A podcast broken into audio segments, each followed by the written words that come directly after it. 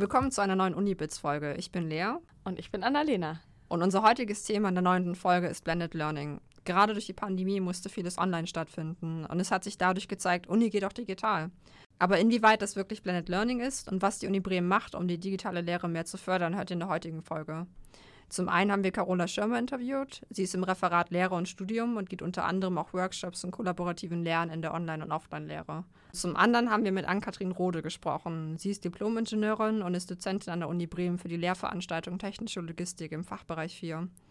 Sie arbeitet dabei noch freiberuflich als Patentingenieurin. Wir stellen auch kurz das Projekt SkillOB vor, das an mehr innovativer Lehre an der Uni Bremen arbeitet. Bei Skill gibt es Beratungsangebote und Workshops auch zum Thema Blended Learning. Dazu gibt es aber später noch mehr. Ähm, und wir beide arbeiten da als SAKs und sind in dem Rahmen auch zur Produktion von Unibits gekommen. Genau, lass uns in die Folge einsteigen, damit zu klären, was Blended Learning genau bedeutet. Äh, darunter verstehen wir eine Lernform, die Vorteile der Präsenzveranstaltung und der digitalen Lehre kombiniert. Sowohl reine Präsenz- und auch reine Online-Veranstaltungen haben ja spezifische Probleme. Studierende können zum Beispiel nicht immer an regelmäßigen Präsenzterminen Terminen teilnehmen oder in reinen Online-Veranstaltungen, die nur aus asynchronen Selbstlerneinheiten bestehen, fehlt der persönliche Kontakt und der soziale Austausch untereinander. Es soll bei Blended Learning an der Uni um die didaktisch sinnvolle Verknüpfung zwischen den beiden Formen gehen. Besonders wichtig ist, dass die Präsenzphasen und Online-Phasen funktional aufeinander abgestimmt sind. Das betont auch Ann-Kathrin Rode in ihrem persönlichen Verständnis. Unter Blended Learning verstehe ich eigentlich die sinnhafte Verknüpfung von Präsenzlehre und Online-Lehre. Sinnhaft habe ich hier nochmal als einen wichtigen Faktor mit benannt, weil es natürlich ähm, der Sinn und Zweck, die Erreichung der Lehrziele sein muss und ähm, Blended Learning nicht zum Selbstzweck eingesetzt werden darf. Äh, würdest du sagen, dass in deinem Studium Blended-Elemente eine große Rolle spielen, Lea? Ich weiß gar nicht, ob ich das in der letzten Folge erwähnt habe, aber ich studiere gar nicht an der Uni Bremen. Ähm, ich war vorher hier an der Hochschule für Künste in Bremen und äh, habe da Design studiert. Und war zwar wegen Corona dann alles online, aber Blended Learning konnte man das nicht wirklich nennen, da wir wirklich nur Veranstaltungen über Teams hatten und es war genauso, als wäre es in Präsenz halt nur über Teams.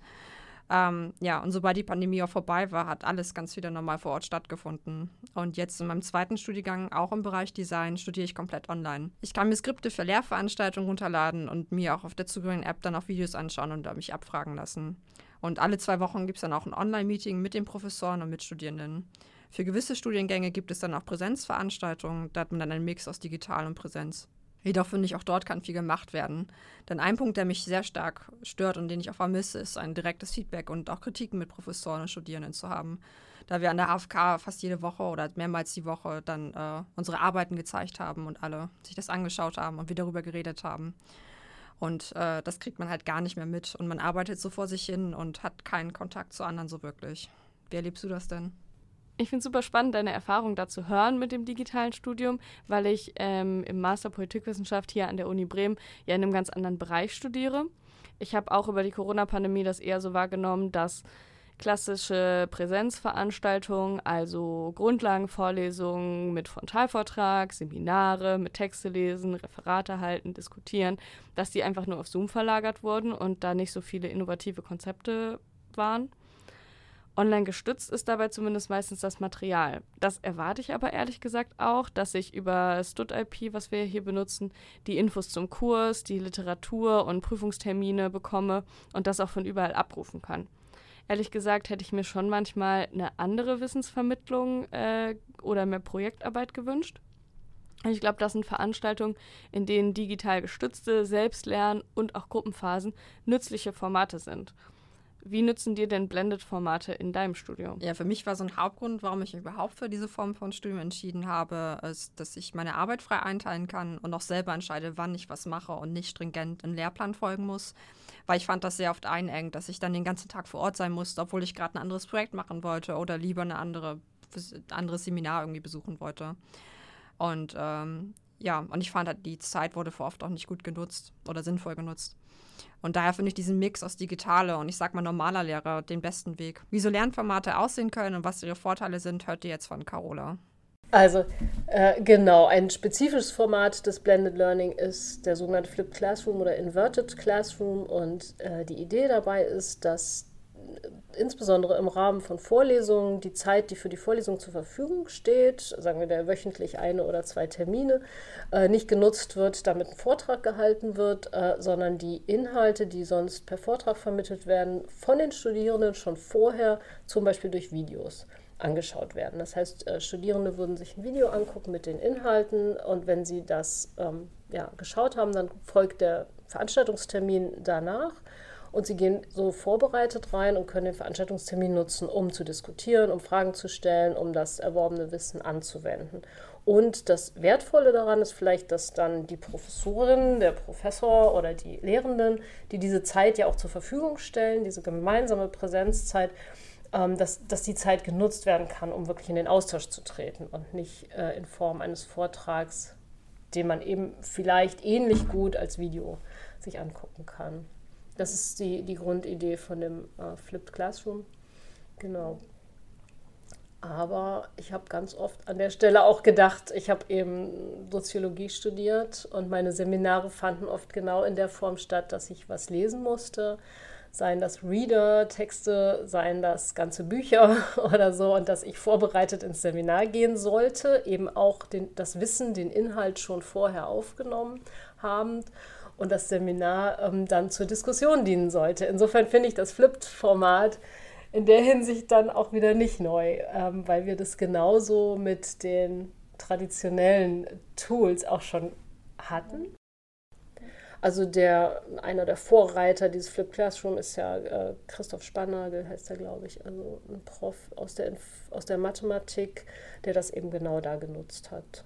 Und dann auch ähm, die also erst haben die Studierenden sich Videos angeguckt und die Gestaltung der tatsächlichen äh, Präsenzsitzung, wo man sich gemeinsam in einem Raum befindet, die macht dann, glaube ich, aber auch nochmal Konzepte erforderlich. Also so in klassischen Vorlesungen ist es ja oft so, haben Sie Fragen, ach, Sie haben keine Fragen, dann gehen wir jetzt.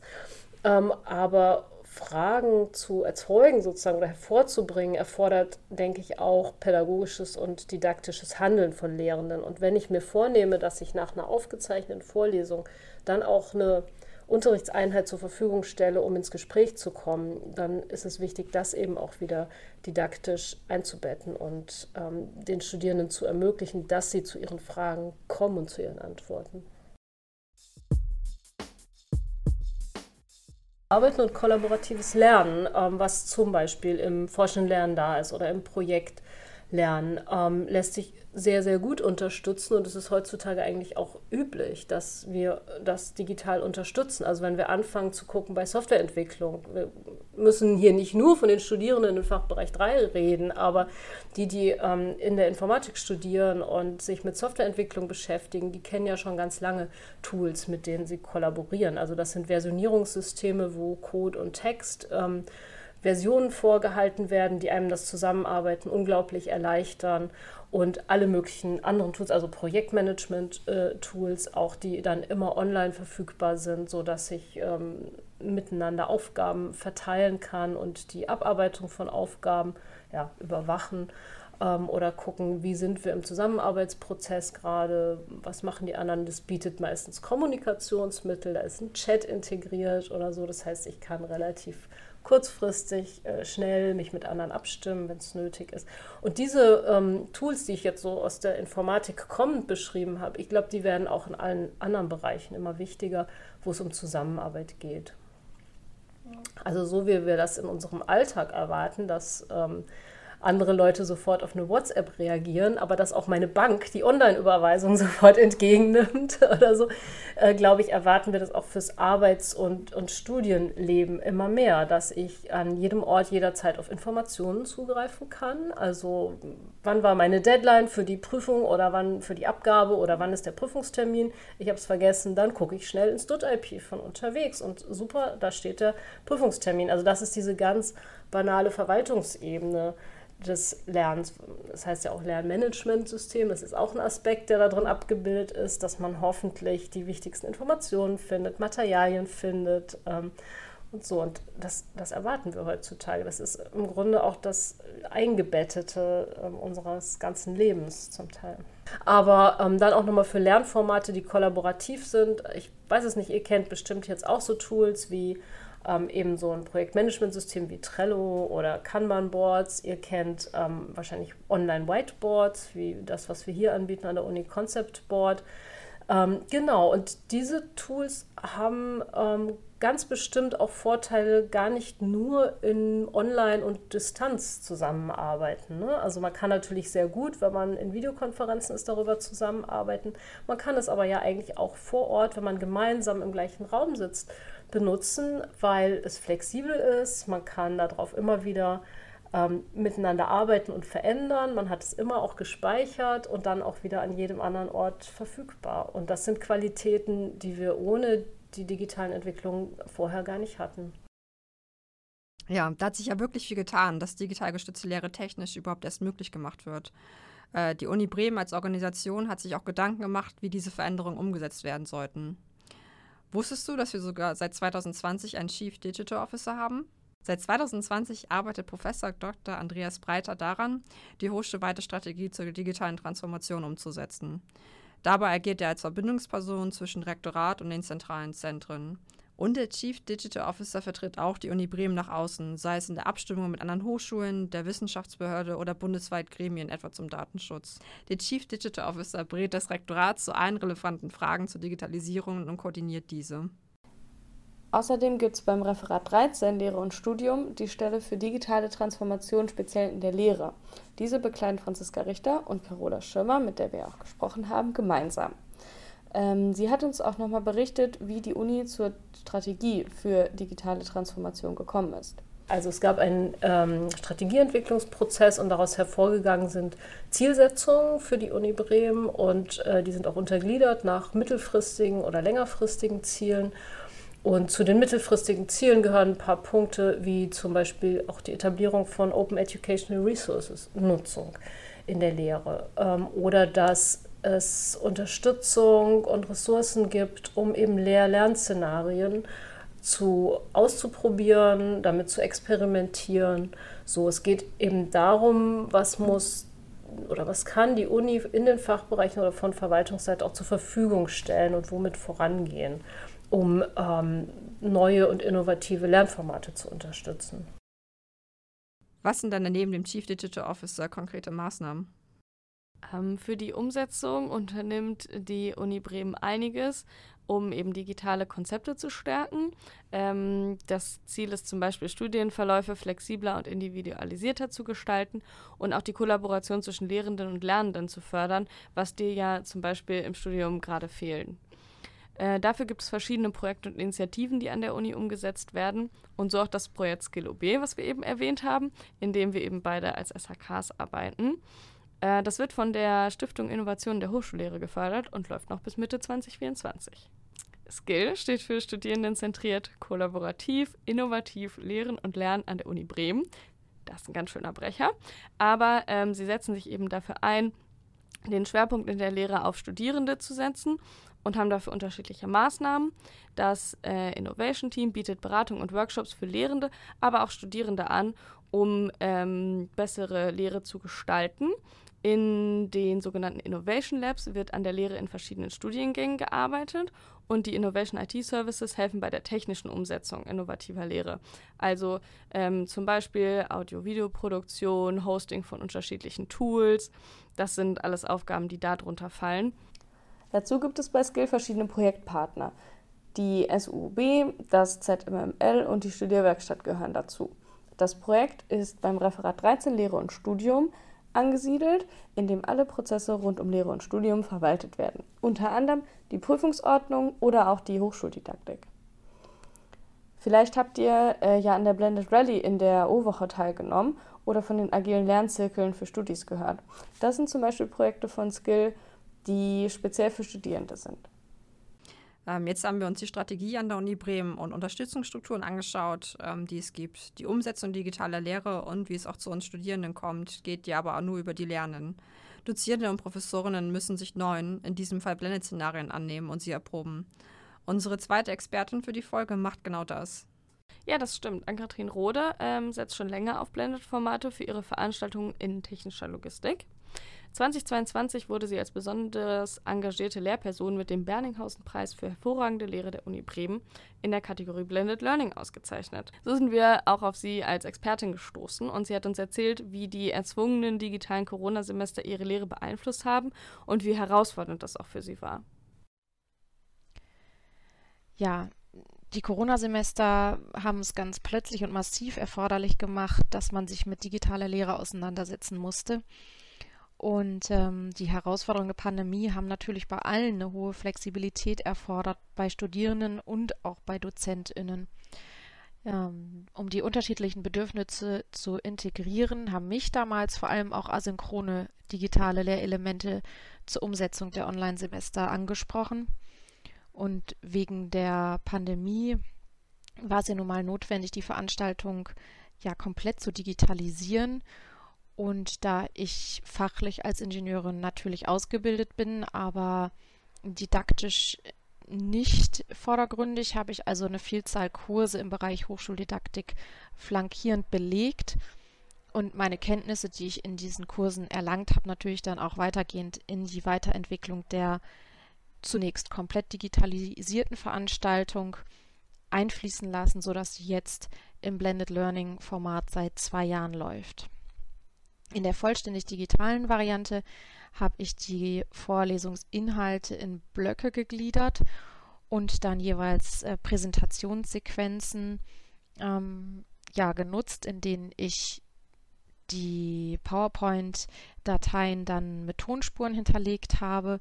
Und hinter jede Sequenz gab es dann angeschlossene Arbeitsaufgaben, ähm, die die Studierenden im Selbststudium bearbeiten sollten, auf die dann im, in der folgenden Präsenzsequenz, äh, Präsentationssequenz wiederum eingegangen wurde.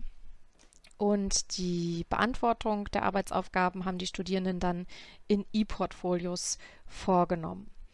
Das Ganze habe ich angereichert mit Testfragebögen, die die Studierenden online zur äh, Selbstbeurteilung nutzen konnten.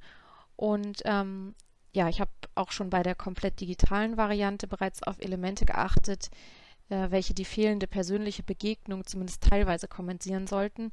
Und so habe ich zum Beispiel in einem Forum eine Plattform zur allgemeinen und für alle zugänglichen Diskussion geschaffen.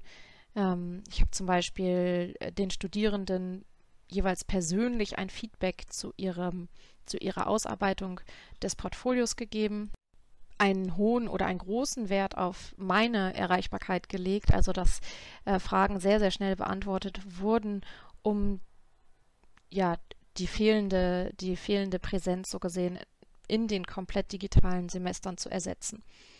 Ähm, letztlich habe ich dann auch eine sehr ähm, umfassende Feedback-Schleife integriert, in denen ich die Studierenden gebeten habe, an der Weiterentwicklung der Veranstaltung zu partizipieren und somit eben die Selbstwirksamkeit der Studierenden auch in der Veranstaltung ähm, möglichst zu erhöhen.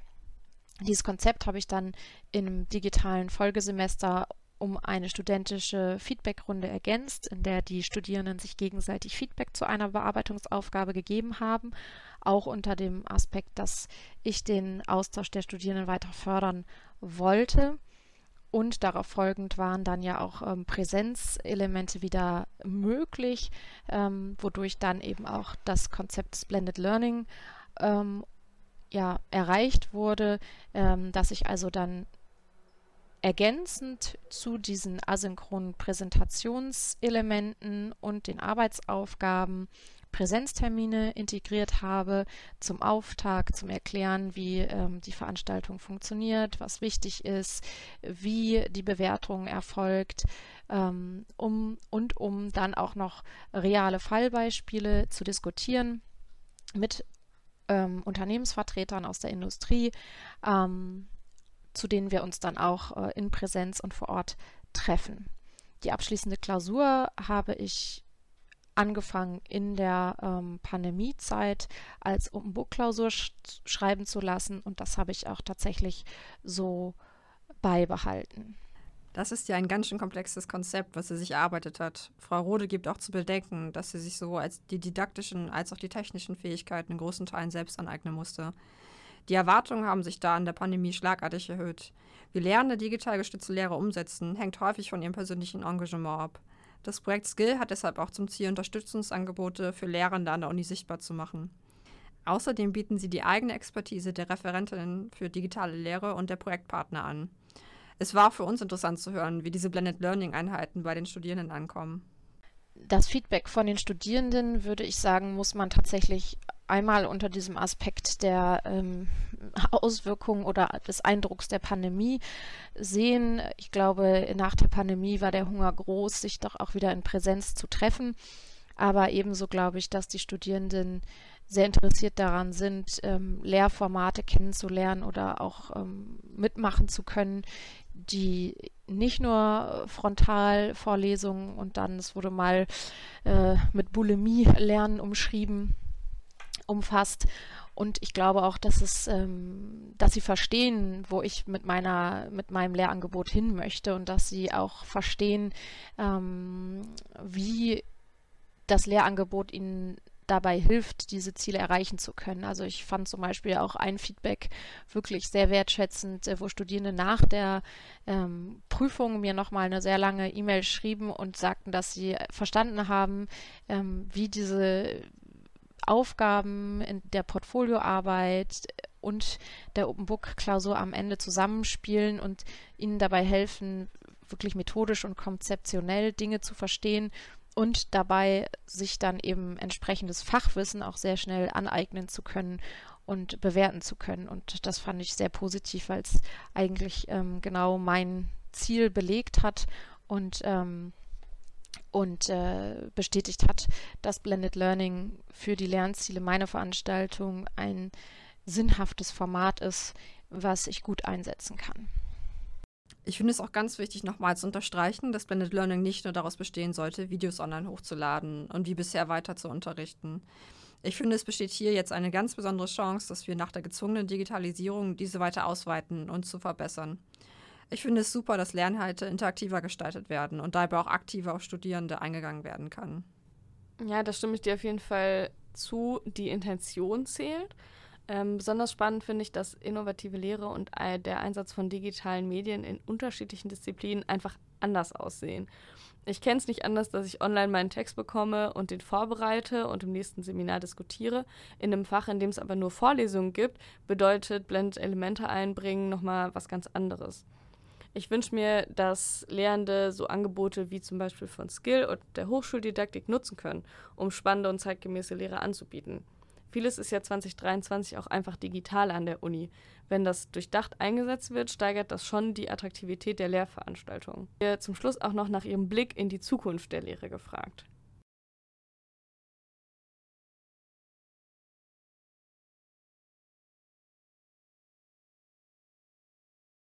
Die Zukunft der Lehre. Noch mehr, mehr nur noch digitaler Unterricht, mehr Blended Learning. Ich glaube, dass sich ja, Bildung im Allgemeinen verändern wird oder auch in, der, in einer stetigen Veränderung ist, was nicht nur äh, das Wissen betrifft, sondern auch äh, die didaktischen Konzepte, vielleicht auch, was müssen wir eigentlich wissen, was müssen wir eigentlich lernen, um bestimmte Zertifikate zu haben. Ähm, und ich glaube, dass da auch eine stetige Diskussion dazu zu führen ist und geführt wird, ähm, wie beeinflusst KI eigentlich ähm, Lehre oder Lernen, ähm, wie weit müssen wir Dinge angewendet haben, um in einen bestimmten Beruf gehen zu können, bestimmte Dinge nachgewiesen haben, bestimmte Methoden ähm, kennen und können, um für einen Beruf qualifiziert zu sein. Das ist ja tatsächlich die Frage ähm, des Berufsfeldes und vielleicht auch der Verantwortlichkeit, die damit einhergeht. Darüber hinausgehend aber natürlich auch die, die persönlichen ähm, Fähigkeiten, die man in einem Studium trainiert, sei es Kollaboration und Kooperation und so weiter. Und ähm, gerade bei letztgenanntem, glaube ich, ist es immer zwingend erforderlich, eben auch nicht nur digitale Lehre und digitalen Unterricht zu führen, sondern immer Aspekte ähm, von Präsenz, von Menschlichkeit, von Gemeinschaft auch ähm, zu integrieren. Und von daher glaube ich nicht, dass es nur noch digitalen Unterricht geben kann. Ich glaube auch, dass Lehre viel mit Begreifen zu tun hat und dass ähm, das ja in die Welt hinausgehen und das ähm, Sehen von, von, von Dingen, die in der Lehre vermittelt werden sollen, auch ganz äh, einprägsam sind und wichtig sind oder dass wir als Lehrenden entsprechende Bilder oder Fallbeispiele zum Beispiel den Studierenden auch ähm, geben, um auch eine Sinnhaftigkeit des Lernens ähm, zu vermitteln, warum sie bestimmte Dinge an dieser oder jeden Stelle lernen sollen und nicht zu vergessen ist dann das Individuum, was natürlich eine gewisse Neigung hat, sich mit bestimmten Dingen auseinanderzusetzen oder mit anderen Dingen auch nicht. Und wenn wir all diese äh, Aspekte zusammennehmen, glaube ich, bietet digitale Lehre auch die Möglichkeit, viel Individualität abzubilden.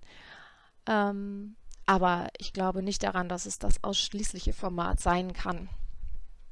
Und von daher, ja, glaube ich, wird viel in Richtung Blended Learning gehen ähm, sinnhafter Umsetzung von Blended Learning, aber absolut nicht ein ausschließlicher digitaler Unterricht. Ja, da erlebe ich ja schon ein ganz anderes Studium. Ich bin gespannt, wie sich diese Verknüpfung für die nächste Studiegeneration an der Uni entwickelt. Und das war's mit der heutigen Folge zum Thema Blended Learning. Ich hoffe, es hat euch gefallen. Wenn ihr euch über Erfahrungen austauschen wollt oder uns Feedback geben wollt, schaut doch auf unseren Instagram-Kanal vorbei. Alle Infos dazu und zu unseren Gesprächspartnerinnen findet ihr wie immer in den Show Notes. Genau, schaut da auf jeden Fall vorbei. Äh, lieben Dank auch nochmal an Carola Schirmer und an Katrin Rode für das Interview. Ich fand es super spannend, ihre Perspektiven zu hören und habe da auf jeden Fall viel mitgenommen. Damit sagen wir Tschüss und bis zum nächsten Mal.